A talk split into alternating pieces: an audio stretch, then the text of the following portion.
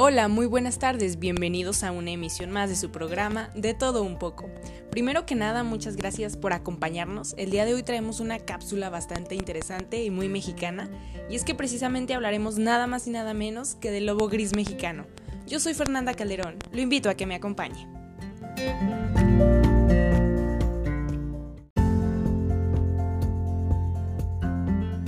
El lobo es un animal mamífero que se asemeja al perro, su nombre científico es Canis lupus.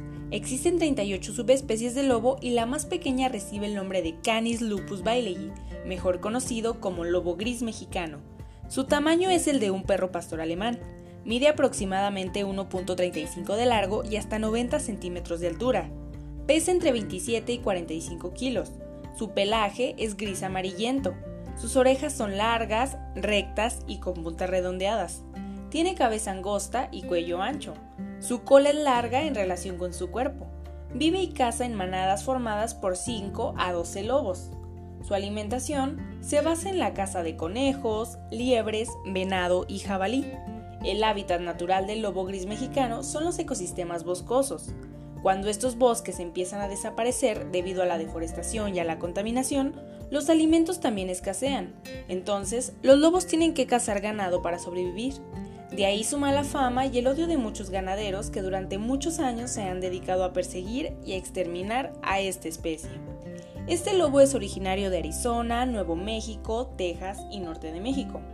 Antes podíamos encontrar ejemplares en diversos ecosistemas como zonas desérticas, semiáridas, praderas y bosques templados, pero a partir de la década de los 70 su población empezó a disminuir de manera alarmante y en 1976 fue declarado en peligro de extinción e inclusive llegó a estar extinto en estado salvaje.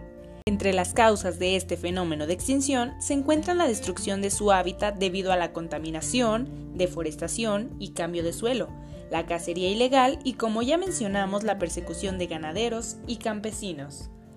Actualmente existen aproximadamente 300 ejemplares de este maravilloso animal en centros de conservación y zoológicos de México y Estados Unidos. Esto es posible gracias a que existe un programa de recuperación del lobo gris mexicano en el que participan al menos 52 instituciones de ambos países. Algunos datos interesantes de esta especie son, el lobo es parte fundamental de la cadena alimenticia, sin este grandioso carnívoro, las poblaciones de roedores y pequeños mamíferos crecen sin control, acaban con las plantas y los cultivos y rompen el equilibrio del hábitat.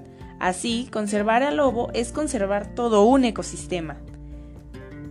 En la naturaleza, las manadas de lobos se organizan como una familia, es decir, hay una pareja alfa, mamá y papá, que crían un promedio de 4 a 6 cachorros, el papá caza para las crías y la mamá y los hermanos ayudan a cuidar la madriguera.